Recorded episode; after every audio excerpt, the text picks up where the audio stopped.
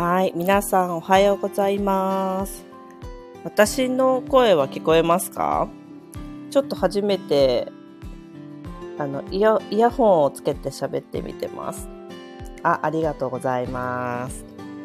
あ、音楽もね、素敵だよね。ちょっと音楽をつけながらやる場合はイヤホンをつけた方がいいということで、そうやってやってみてます。あの、いえっ、ー、と、音楽と声のバランス大丈夫ですか？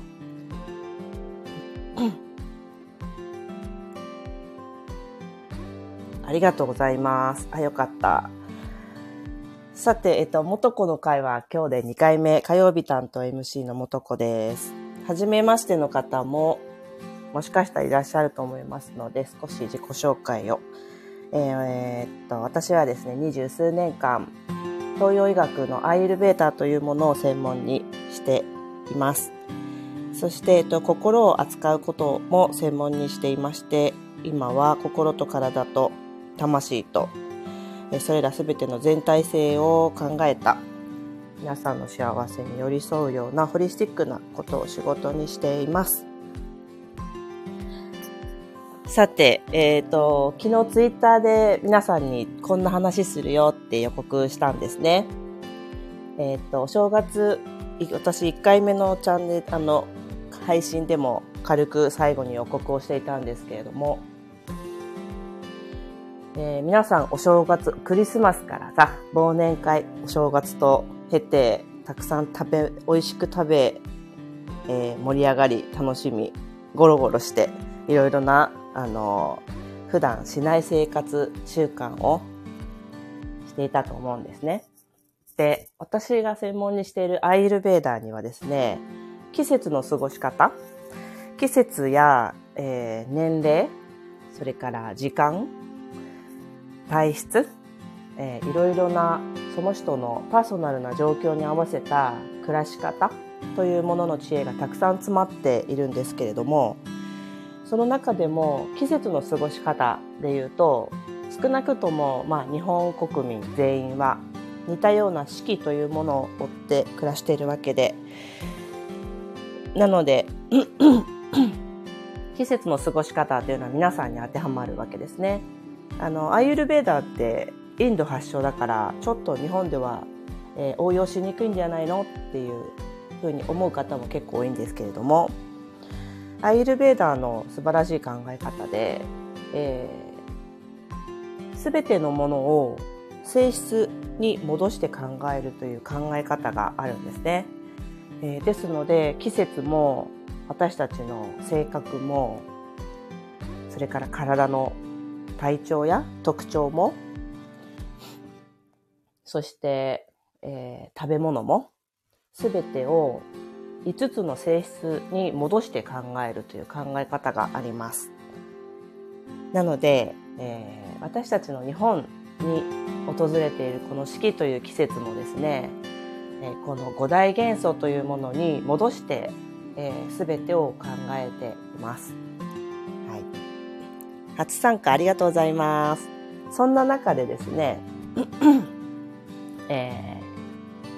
この季節、1月の中旬から2月の初旬、えー、正確に言うと2月の4日の、えー、春分というものに合わせて私たちの体は刻々と今変わっていっている状態なんですね。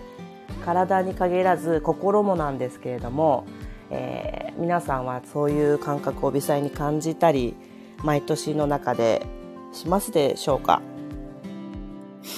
？2月の4日から、えー、暦上では春になりますね。この春になると私たちの体の中に何が起きているかっていうことを今から皆さんにお伝えしながらその対策についてちょっとシェアしていきたいんですね。私が昨日ツイッターでですね、皆さんにこの、こんなこと喋るよってラジオの告知をした時に話した内容は、えー、1年の中で最も、えー、デトックスに、えー、適したまたはデトックスするといい季節あタイミングですよっていうふうにお伝えしたんですね。ねその通り、えー、私たちの体はですね冬の間に、えー、最も体力があってそして最もご飯が美味しく食べれて、えー、そしてもう一つ私たちの動物的な本能で冬を越すために体にはたくさん、うん、脂肪とか、えー、その他の構成する要素ですよね。血液もそうだし、えー、タンパク質も、え、血や肉や骨といったあの器官もそうですねそれらのものを私たち冬はですね冬というものを超えるために蓄えるっていうことを本能的に体がするんですね。日本で言うと冬、つまり寒いっていうことがあると私たちの体は本能的にその冬を越えようと、その寒さを越して自分の体を維持しよう、健康であることを維持しようと本能的にするんですね。で私たちの体はまさに、えー、11月頃からかな10月の終わりぐらいからずっとその体の本能に即してやってきたわけですね。はい。節分が切り替わりポイントと感じてますというコメントもいただきました。まさにですね、節分が2月3日、えー、今年の春分は2月4日ですので、まさに毎年春分ってちょっとずれますけども、節分がって覚えておいてもらっていいと思いますね。はい。なので、えー、私たちが、えー、生き残るために蓄えていたもの、えこの蓄えの中にはですね、いろいろ質のいい、もちろん必要で、あの、たっぷり蓄えておきたい脂肪もあったり、血液もあったり、えー、冬に蓄えたしっかりとした骨があったりするかもしれない、えー、必要でとてもいいエッセンスもあるんだけれどもこの蓄えるという本能はですね案ながち、えー、案外ですねいろいろ蓄えるんですよ。体の中にですね私たちが冬にどんなものを食べてきてあと心も関係ありますからどんな生活をしてきてどんな精神状態でいたかっていうことであながちあのいいものだけではないいろいろ蓄えるんですね。この蓄えた中にはやはりいらない老廃物だったりそれから溜め込みすぎたものっていうものもたくさんあってあの私たちすごくこの時代ってまあ類を見ないぐらい飽食の時代ですから 先ほど言ったように忘年会とかさあのクリスマス会それからお正月のとても贅沢な食べ物を食べますよね。それらがあってあとはあのみかんとかもいっぱい食べるでしょ？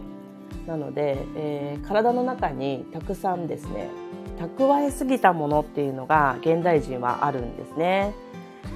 はい、それでさあの春に向けてですねあの一言で言うとちょっと粘着質で重たい性質のものが、えー、気温が上がるとともにまたは春だという、えー、自然からの合図とともに溶け出すって考えてみてください。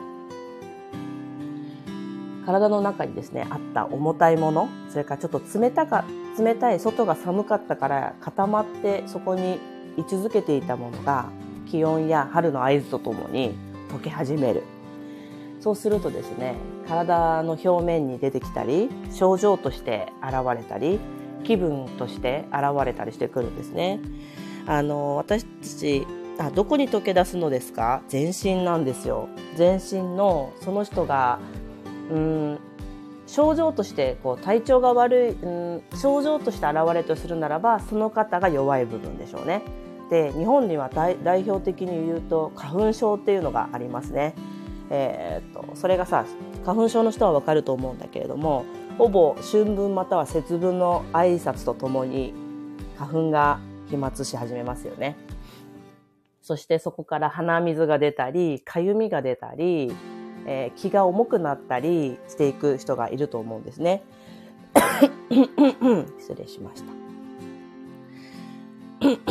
なのでね、で実は私も、えー、他人事ではなくて花粉症なんですよ。花粉症は、えー、大人になってから発症したんですけれども、えー、私がね、その発症した頃は、えー、ちょうんと昼も夜も仕事をしていて、ひどい食生活、それから生活習慣を持ってたんですね。そしてその時に花粉症になった時はもう本当に症状がひどくて粘膜が腫れてこうちょっと熱が出るぐらいひどかったんですよ。で、えー、アイルベーダーの教えにもののっとってですねこれぐらいの、えー、1月中旬ぐらいから春分に向けて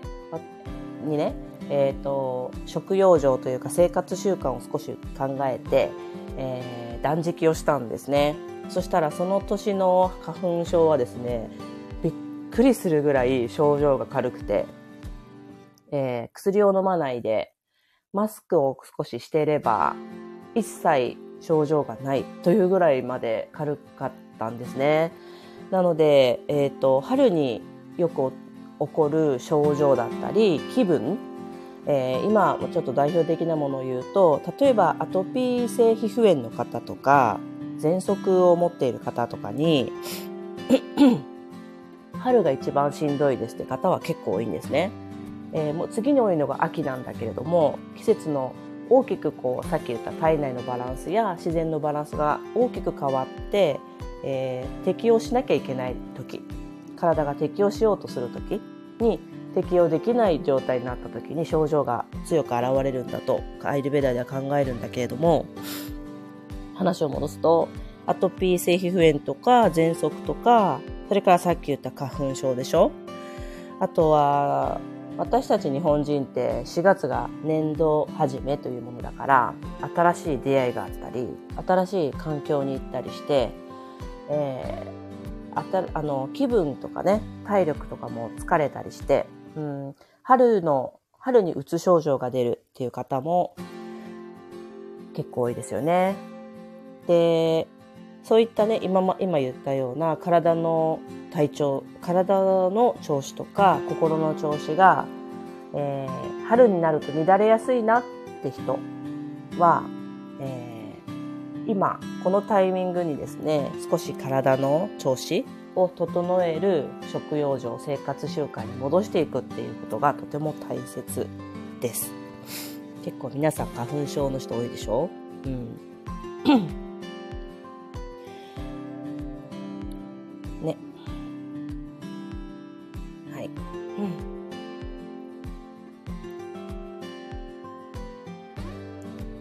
私のちょっとあの皆さんにでどういう食食用上食生活どういう生活習慣に変えたらいいのっていうことを、えー、シェアする前に、えっと、この間体験した面白体験をね話してからにしたいと思うんですね。えー、先週数日前まで私はね、えー、沖縄県の石垣島からフェリーでちょっと行ったところにある、竹富島というところに遊びに行ってたんですね。えー、遊びというか仕事というか、まあ、ミックスって言ってたんです。で、えー、午後、午後、正午ぐらいになると22度とかまであの気温が上がるんですね。あと、さすがに私たち、私東京のあの神奈川県に住んでるんですけれども、私たち関東地方のようにですね、今氷点下に朝一瞬になったりしますよね。また東北地方の人はもっと常に氷点下だったりする人もいると思うんだけど、えー、そういうふうに沖縄県の石垣島って気温がそこまで下がることがないので、なんかね、え地熱っていうの？全てのそのそこにある物質にさ、溜まっている熱ってあるじゃない。あの、そういった中でこう地熱地熱が全方面からこう特に土からこう上がってくるような感じがして、そして気温も22度とか、えー、夜になっても15、6度だから、えー、そ大気の温度も暖かいっていう時間を3日間ほど過ごしてきたんですよ。そしたら、空港を降りた時に竹富寺、たえちゃちゃちゃ、えー、石垣島、石垣空港を降りた時に、あの、まず一発目に思ったのは、わ、すごい、全身に遠赤外線が入ってくるって思ったんですよ。すごく私私はこの関東の気温に順応して体を作っているので、沖縄に住んでる人はいつもそれを浴びているから変化を感じないと思うけれども、私にとったらですね、ずっと竹田石垣島が貯めてきた熱がこう鉱物とかと混ざった遠赤外線っていうものが体に入ってくることをすごく感じたの。でさ 遠赤外線をあえて自分で浴びたことがある方は体感したことあると思うけども体の奥にす深くにこう入ってくるでしょ？遠赤外線のハロゲンヒーターとかさああいうものに当たってると奥底に熱が届く感じがあるじゃないですか。あの体感をしたんですね。で私の体はまだ冬の状態で冬だってあの認識している体さんがですねおって遠赤が届いて温まり出したから体が、お春が来たぞってちょっとね、勘違いしたんですよ。そしてね、なんか奥底にある、さっき言った、えー、冬に溜めたですね、えー、ちょっと泥、ネトネトした粘着質のものがね、溶け始めたの。そしたら、ちょっとこう、痰が出始めたり、鼻水が出始めたりしてですね、あの、体が、お、春だって勘違いしてるぞっていう経験をしてきました。これは、あの、面白い体験でした。なのでね私たちは住んでる場所に順応してそこが冬だったら冬支度をするし春というかその気温とかね大気のエネルギーバランスに応じてああのそこに住もうというふうに体が順応するんだなっていうのをとっても感じました面白いよねうんはいさて早速なんですが、じゃあ、あ、私もう17分も喋ってる。すごいね。でもみんなにさ、あの、食生活の話はしたいから、きっと20分は超えるんだと思う。お付き合いください。はい。えっ、ー、と、アイルベーダーですは、えー、まず、こういう食事をとったらいいよ、こういう食生活に変えていくといいよというアドバイスよりも前に、えー、やめた方がいいもの足し、足してきたものがあったとしたら、足してきたものを、えー、一回足すのをやめて引いていくっていう考え方があるんですね。なので、えー、今、もし皆さんがそう私が今から言うものを食べてたり、えー、少し多めにとってたりするとするならば、えこの2週間は、えー、春をちょっと心地よく過ごしたいという気持ちが強い方ほど、えー、やめた方がいいです。この2週間は止めてくださいっていう意味合いで言いますね。えー、言っていきます。えバナナ、ヨーグルト、乳製品全般ですね。乳製品。乳製品の中にヨーグルトも含まれますし、これから言うものも含まれますが、アイスクリームですね。それから、チーズ。はい。それから、えー、古い揚げ物類はこの2週間はやめましょう。例えば、ポテトチップスとか、スーパーで売られている何時間前に揚げたかわからない、えー、お惣菜、揚げ物系のお惣菜。そう、1月中です。お惣菜。それから、酸っぱいものを控えましょう。酸っぱいものっていうと、お酢それから、みかん。みかんが大好きな人は、みかんもです。みかんをはじめとする、あの、酸味が強いフルーツですね。そう、えっ、ー、と、ノンホモジナイズド牛乳もですか？というご質問をいただいてますが、そうですね、乳製品を一旦止めましょう。あ、すごいメモをシェアしてくれている、えー、神、神様がいます。えー、ライブ配信をご覧の方はメモを